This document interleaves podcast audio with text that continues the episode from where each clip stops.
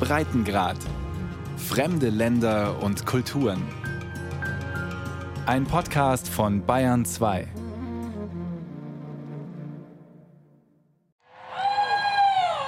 Are you hearing what I hear? Because I hear an army of angels coming from heaven to help our beautiful president. Mitte Dezember letzten Jahres auf der National Mall, der berühmten Flaniermeile im Herzen von Washington, D.C. Aus allen Landesteilen sind evangelikale Christen in die Hauptstadt geströmt, um ihrem Idol beim Kampf um das Weiße Haus zur Seite zu stehen, noch Präsident Donald Trump. Ihr seid die neuen Pioniere, die unser Land retten, ruft ein Geistlicher den Kundgebungsteilnehmern zu. Weit über 80 Prozent der weißen Evangelikalen hatten bei der Präsidentschaftswahl für Trump gestimmt. Wie bereits 2016 ist Amerikas religiöse Rechte Trumps loyalste Wählergruppe. Seine haltlose Behauptung, Joe Biden sei ein Wahlbetrüger und in Wahrheit habe er Trump die Präsidentschaftswahl haushoch gewonnen, diese Legende wird hier nur allzu gerne geglaubt. Stop the Steal.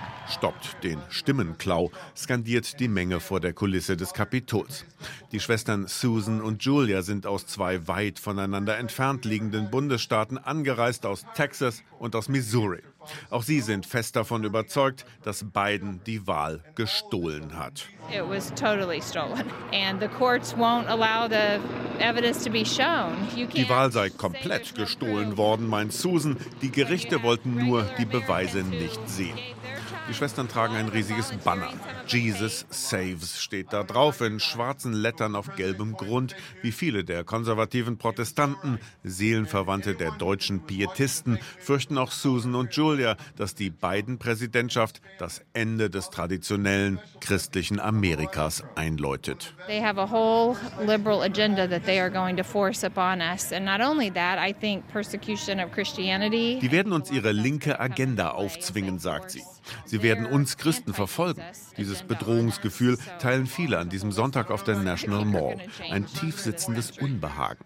Trumps evangelikale Anhänger glauben, ihr Vorkämpfer sei um seinen Wahlsieg betrogen worden, um zu verhindern, dass er ihren Glauben, ihre Werte, ihre Art zu leben vor existenzieller Not bewahrt. Our Father, who art in heaven, hallowed be thy name. Wenige Wochen später, am 6. Januar dieses Jahres, sind wieder Jesus Saves Banner in Washingtons Zentrum zu sehen, beim Marsch auf das Kapitol, der in der gewaltsamen Erstürmung des Parlamentsgebäudes mündet. Christliche Ikonografie verschmilzt mit patriotischer und auch rassistischer Symbolik. Jesus-Porträts und Kreuze inmitten eines Fahnenmeers aus Südstaatenflaggen und Trump-Bannern. USA. Für die Protestierer sind die USA ein auserwähltes Land, das Gott gezielt einem auserwählten Volk gab. God's own country. So empfindet es auch Shauna aus Utah. Well, this is God's country. We know it's, a promised land, and we know that we have to save it and preserve it for the whole world. Dies hier ist das gelobte Land, das wir für die gesamte Menschheit erhalten müssen. Auch Patricia, ebenfalls aus Utah nach Washington angereist, glaubt fest an den vielbeschworenen American Exceptionalism, an eine gottgewollte Ausnahmerolle Amerikas. Sie werde weiter für dieses Land kämpfen, das Gott dieser Nation gegeben hat. Die meisten der Demonstranten am Kapitol glauben, sie seien an einer Art Endkampf um die Seele Amerikas beteiligt, dass nur Trump die Zerstörung des Landes zu verhindern weiß und sie ihm zur Hilfe eilen müssen. And this is, I believe, is just a start. And if President Trump doesn't get in, because Wenn Trump vom korrupten Establishment um seinen Sieg gebracht wird, dann müssen wir ihm zur Seite stehen, ruft Richard. Und wenn wir mit Gewalt für Gerechtigkeit sorgen müssen. we might have to take it back by force, you know, the, our government if we have to. We don't know, but a lot of people are willing to do that if we have to. Es mangele nicht an Leuten, die zu tun bereit sind, was getan werden muss.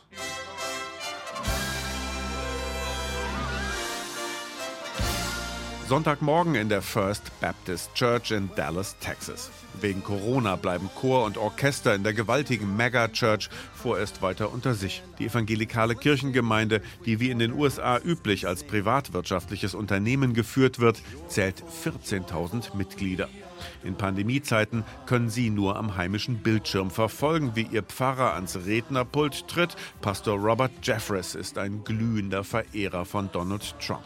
Dessen Wahlniederlage ist für Jeffress wie für so viele Evangelikale eine bittere Pille. This is a bitter pill for millions of Christians like myself who supported President Trump. Viele Christen würden sich fragen, warum hat Gott das zugelassen, ruft der kleinwüchsige, schmalschulterige Geistliche mit dem Spitzmausgesicht seiner Gemeinde zu. Many Christians I found are questioning why would God allow this to happen? Jeffress trägt einen blauen Anzug, einen akkurat gebundenen roten Schlips nebst passendem Einstecktuch. Auf der riesigen Bühne seiner Megachurch wirkt er etwas verloren. Das gleicht der prominente Südstaatenprediger mit Wortgewalt aus, wenn es um Donald Trump geht, dann kennt Jeffress Begeisterung keine Grenzen. I believe this with all of my heart that in the centuries to come, Christians are going to look back and regard Donald J. Trump as the greatest. Donald Trump werde als der größte und frömmste Präsident aller Zeiten in die Geschichte eingehen. Nur allzu gerne listet Jeffress die Errungenschaften seines Idols auf. The vast accomplishments of Donald J. Trump, not least of which is 200 federal judges. Über 200 konservative Richter habe Trump an die Bundesgerichte berufen, darunter gleich drei an den Supreme Court, den obersten Gerichtshof. Auf die neuen Verfassungsrichter von Trumps Gnaden, darunter zuletzt Amy Coney Barrett, stützt sich die Hoffnung der Evangelikalen, dass die liberale Abtreibungsgesetzgebung der USA irgendwann zurückgenommen werden könnte. Schwangerschaftsabbrüche zu erschweren, das ist für die Evangelikalen und überhaupt die religiöse Rechte das mit Abstand wichtigste gesellschaftspolitische Anliegen. In ihrem Sinne hatte Trump den Schutz des ungeborenen Lebens zur politischen Priorität erklärt. Dass die Agenda dieses Präsidenten zündete, auch seine israelfreundliche Nahostpolitik, ist leicht nachvollziehbar. Aber warum die moralisch so rigiden Evangelikalen ihm dafür so bereitwillig die Absolution für seine Sünden gaben, seine Affären und Scheidungen, seine Gier, seine Eitelkeit, seine schlechten Manieren, das ist rätselhaft geblieben. Professor Randall Balmer, der den Lehrstuhl für Religionsgeschichte am renommierten Dartmouth College innehat, schüttelt bei dieser Frage nur den Kopf. Well, Sebastian, I have to say, this is the question that's been bedeviling me for the last four or five years, trying to figure this out myself. Das hat mich in den letzten vier, fünf Jahren beschäftigt, das herauszufinden. Da ist dieser zweimal geschiedene, dreimal verheiratete frühere Casinobetreiber ein Frauenaufreißer und Frauenverächter ohne jede religiöse Kompetenz, der sehr viel mehr evangelikale Stimmen bekommt als je ein Kandidat zuvor. Das ist mir ein Rätsel. Mit untrüglichem politischen Instinkt hat Donald Trump von Anbeginn seiner politischen Karriere an das evangelikale Milieu umschmeichelt. Er hat der religiösen Rechten Aufmerksamkeit geschenkt, ihre Sprache gesprochen und sich vor allem geschickt als einer der ihren verkauft. Donald Trump speaks the language of victimization. Donald Trump versteht es sehr, sehr geschickt, die Opferrolle einzunehmen. Auch die Evangelikalen sehen sich zunehmend als Opfer dieser Gesellschaft. Deshalb identifizieren sie sich mit Trump. Dem geht es zwar nur um sich selbst, er ist immer das Opfer, aber trotzdem erkennen sie sich in ihm wieder. Ganz ähnlich beschreibt auch der Politikwissenschaftler Matthew Wilson von der Southern Methodist University im texanischen Dallas den strategischen Coup Trumps. Er hat sich einem gesellschaftlichen Milieu angedient, das den Glauben an Verbündete in der Tagespolitik längst verloren hatte. Evangelicals feel increasingly that their values and their worldview and their way of life. Die Evangelikalen haben zunehmend das Gefühl, dass ihre Werte, ihre Weltsicht, ihre Art zu leben ausgegrenzt und bedroht werden in den USA. Und da liegen sie nicht völlig falsch. Das ist ja keine Einbildung. Viele Erhebungen bestätigen, dass es größere Abneigung und auch Feindseligkeit gegen die Rolle des Christentums in dieser Gesellschaft gibt. Über die letzten Jahrzehnte hinweg haben wir eine steigende Anzahl an Demokraten erlebt, die sich als Atheisten bezeichnen, die keine Anbindung an eine Kirche haben und die immer aggressiver in ihrer Kirchenfeindlichkeit werden.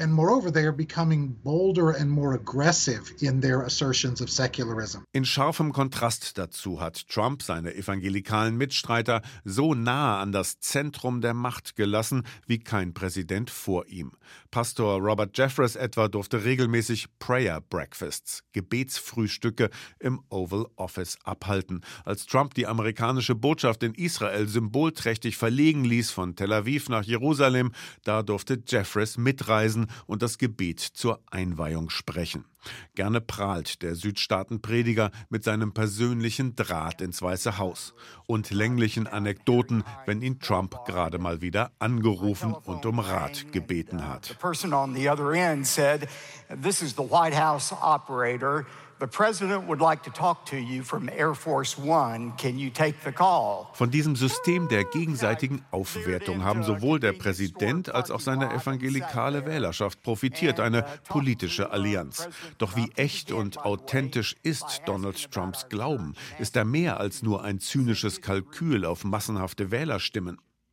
Noch näher dran am Präsidenten als Jeffress ist die Fernsehpredigerin Paula White, die in Florida eine Megachurch betreibt, die City of Destiny Church in Apopka.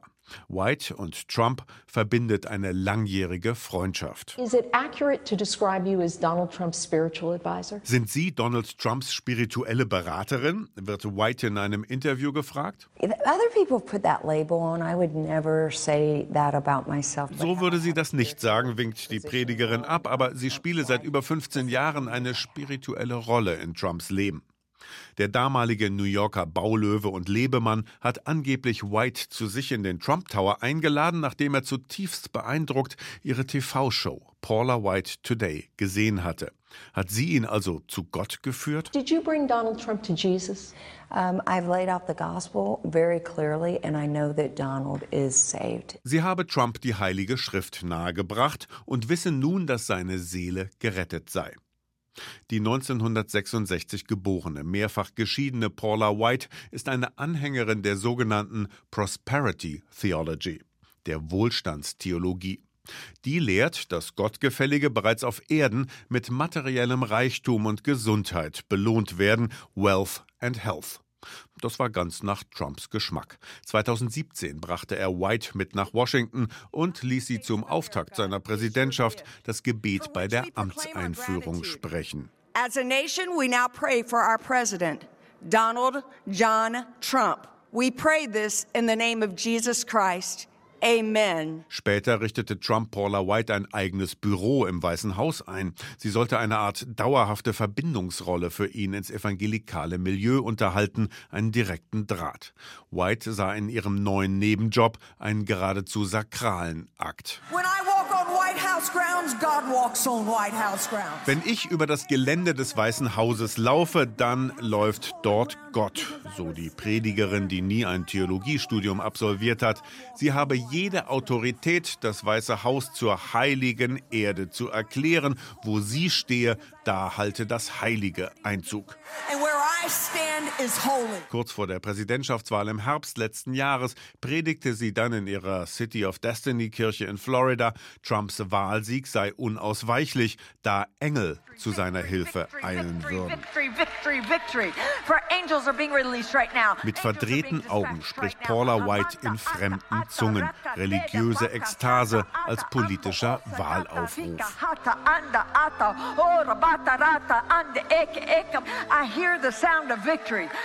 Auftritte wie dieser blieben nicht im geschützten Raum von Whites Kirche. Der Videomitschnitt steht bis heute im Netz.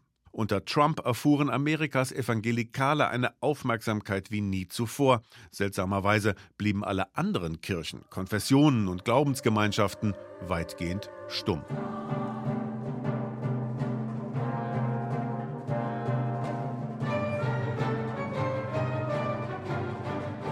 Die Westmoreland Congregational United Church of Christ in Bethesda, Maryland, ist schon von weitem ein Blickfang. Die rote Backsteinkirche im New England Kolonialstil mit ihrem spitzen schneeweißen Turm und ihren weißen griechischen Säulen liegt auf einem Hügel. Im Dezember 2014 wurde hier The Imaginary City uraufgeführt, ein sakrales Musikwerk für Solisten, Chor und Orchester. Das Libretto stammt von Timothy Tutt, dem Pfarrer der Westmoreland Church, einer ausgesprochen liberalen Kirchengemeinde. Timothy und ich sitzen auf einer Parkbank vor der Kirche und die Rede kommt auf die Stürmung des Kapitols, die erst wenige Tage zurückliegt. Almost like a holy war. Um, watching the, the religious symbolism. Das hatte etwas von einem heiligen Krieg. Mit anzusehen, wie christliche Symbole für Gewalt genutzt wurden, hat mir noch einmal bewusst gemacht, was für unterschiedliche Spielarten des Christentums es doch gibt. Es gibt nicht das eine Christentum, es gibt viele Christentümer in diesen Tagen. In Amerika gibt es nicht diese eine für alle zuständige Kirche, sondern viele Sichtweisen. Manche davon finde ich ziemlich abstoßend. Der gebürtige Texaner Timothy Tutt, der ein wenig wie der junge George Clooney aussieht, rechnet sich selber der religiösen Linken zu, dem progressiven Gegenentwurf zur traditionellen religiösen Rechten. Und er macht sich Vorwürfe, seine Seite des konfessionellen Spektrums sei zuletzt im politischen Diskurs kaum mehr zu hören gewesen. The American religious left, however, has experienced tremendous decline in participation. Die religiöse Linke in den USA hatte in den letzten 50, 60, 70 Jahren einen enormen Rückgang zu verzeichnen. Wir sind als Stimme noch da, aber doch hauptsächlich mit unserem eigenen Bedeutungsverlust beschäftigt. Wir waren nicht mehr so sehr in der Lage, uns zu Wort zu melden. Dann haben sich viele, die sich mal als religiöse Linke gesehen haben, von der Religion abgewandt und engagieren sich jetzt in politischen Parteien und politischen Initiativen. Unsere Stimme ist noch da, aber sie wird nicht mehr als christliche, als religiöse Stimme wahrgenommen. But it's no longer as obviously a Christian voice or religious voice as it once was. Tut's Westmoreland Church ist eine typische Nachbarschaftskirche. Sie wirkt regional begrenzt, kaum über ihr Einzugsgebiet hinaus, aber nur wenige Meilen die Massachusetts Avenue hinunter in Richtung Washington steht eines der berühmtesten Gotteshäuser Amerikas, die neugotische National Cathedral, ein Bollwerk des religiösen Liberalismus.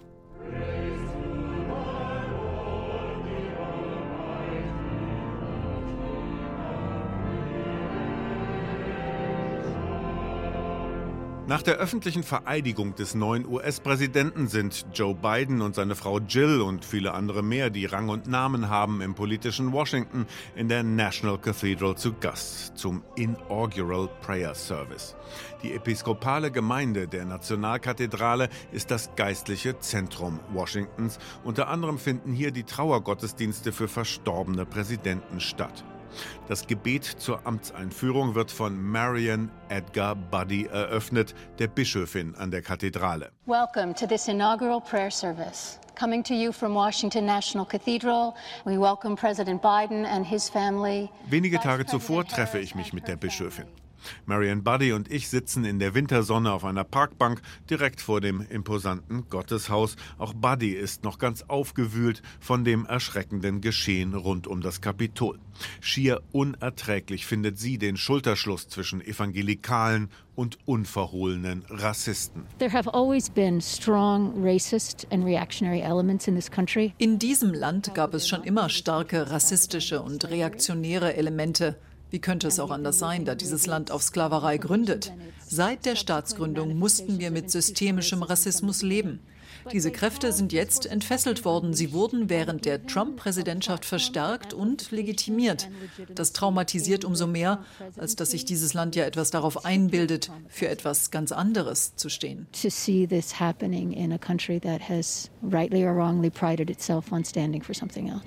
Wenn die Bischöfin systemischen Rassismus in den USA beklagt, dann nimmt sie dabei ihr eigenes Wirkungsfeld gar nicht aus. Amerikas Kirchengemeinden hätten es versäumt, sich energisch gegen White Supremacy, gegen den rassistischen Anspruch auf weiße Vorherrschaft zu stellen. Die Kirchen waren immer auch Komplizen. Wer von uns weiß ist, hat immer auch von den weißen Privilegien profitiert. Es gibt viel zu tun, um den Rassismus in unseren eigenen Institutionen zu bekämpfen. Das ganze Gerede von Make America Great Again diese Sprache ist nichts als verschlüsselter Rassismus. The whole Make America Great Again thing our people, whenever, you know, all that language is, is racist code. Während der Tage des Machtwechsels in Washington lädt Buddy einen Gastprediger in ihre Kathedrale. den prominenten schwarzen Hochschullehrer und Geistlichen Michael Eric Dyson. Und der erklärt von der Kanzel herab, dass das Konzept vom American Exceptionalism, der Ausnahmerolle Amerikas, das der religiösen Rechten so heilig ist, nichts anderes sei als eine Chiffre für weiße Vorherrschaft. American exceptionalism is really white supremacy on the sly. Den amerikanischen Kirchen gibt Dyson in seiner Predigt eine massive Mitschuld. The American church has sinned by portraying truth as white, facts as white. Reality as white, beauty as white, normal as white, moral as white, righteousness as white, theology as white, Christ as white, God as white, and America as white. Für Bischöfin Marion Buddy ist die National Cathedral mehr als nur ein Gebetshaus. Freie Gedanken und provokative Thesen wie die von Dyson sind ihr stets willkommen. Zögerlicher reagiert die Geistliche dagegen auf einige der versöhnlichen Worte Joe Bidens. Wann immer sie den neuen Präsidenten sagen hört, wir sind so viel besser, das ist doch nicht Amerika, dann geht ihr durch den Kopf, oh doch, genau das ist Amerika. Whenever I hear the president-elect say, we're better than this, I think, are we? You know, this isn't, isn't America. And I think, well, actually, it is, it is America.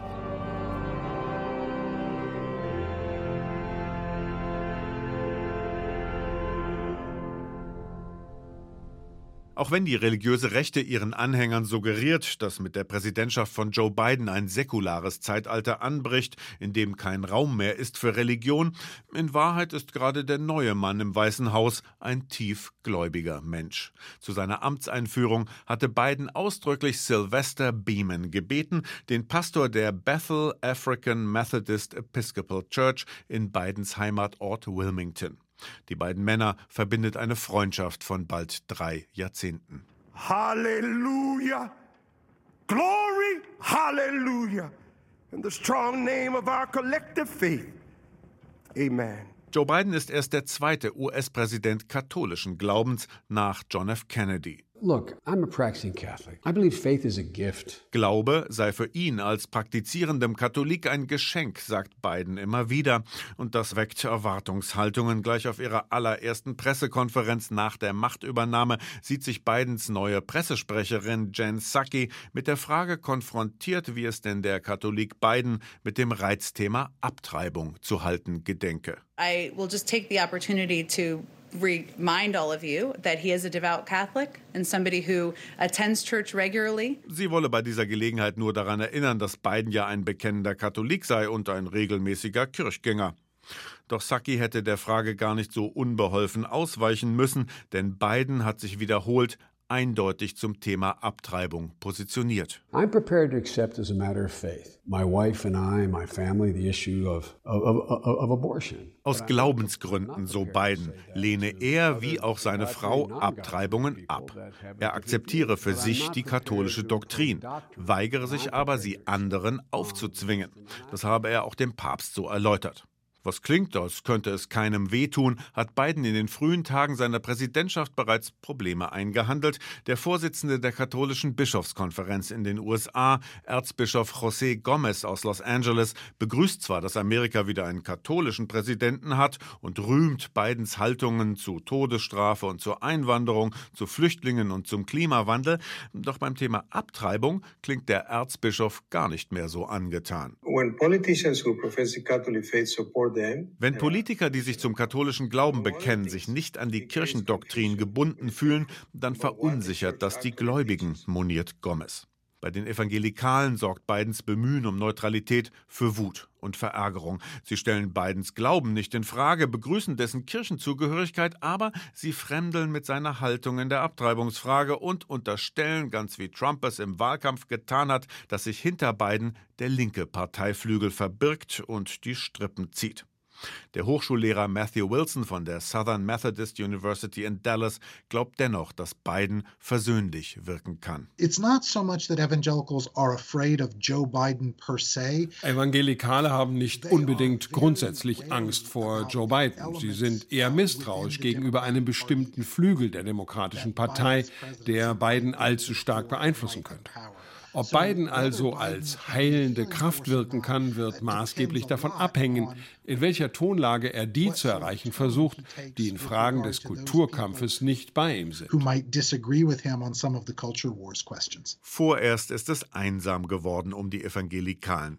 Ihren Frontmann haben sie verloren und ihre bevorzugte politische Partei, die Republikaner, ist mit sich selbst beschäftigt. Trumps dramatischer Abgang hat das ganze Land durcheinandergerüttelt. Der Schock über Chaos und Gewalt während seiner letzten Tage sitzt tief. Amerika sortiert sich neu, auch auf der religiösen Rechten. Amazing grace, how sweet the sound then saved a wretch like